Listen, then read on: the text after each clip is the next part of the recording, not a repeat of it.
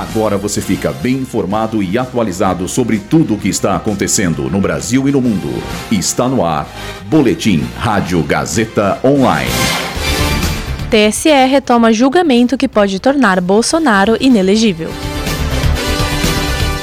Surto de sarna atinge refugiados no aeroporto de Guarulhos. SISU 2023 divulga lista de aprovados para o segundo semestre. Eu sou Julia Lozano e essa é a primeira edição do Boletim Rádio Gazeta Online.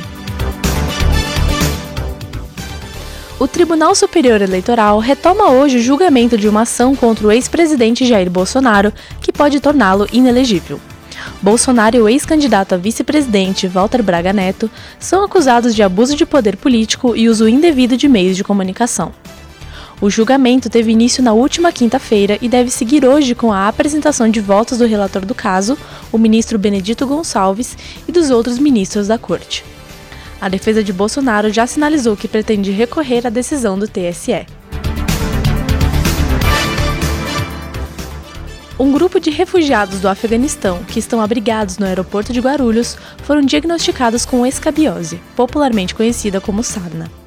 O surto foi identificado na última quinta-feira por médicos da Prefeitura de Guarulhos e confirmado por profissionais de ONGs que atendem famílias afegãs refugiadas.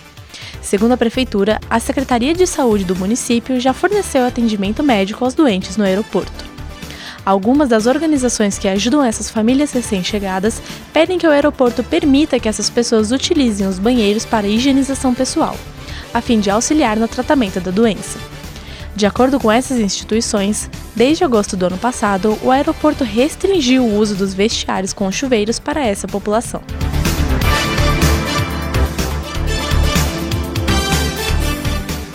Já está disponível para consulta a lista de aprovados do segundo semestre do SISU 2023.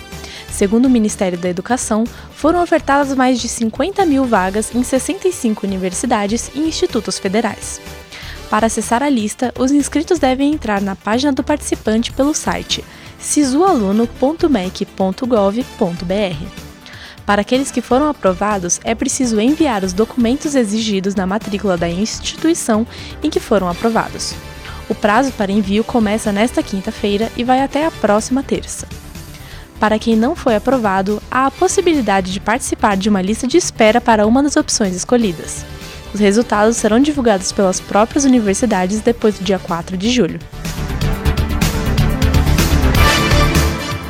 Esse boletim contou com roteiro de Dília Lozano e Heloísa Rocha, suporte técnico de Nilson Almeida, supervisão técnica de Roberto Vilela, supervisão pedagógica de Rogério Furlan, direção da Faculdade Casper Libero, Marco Vale.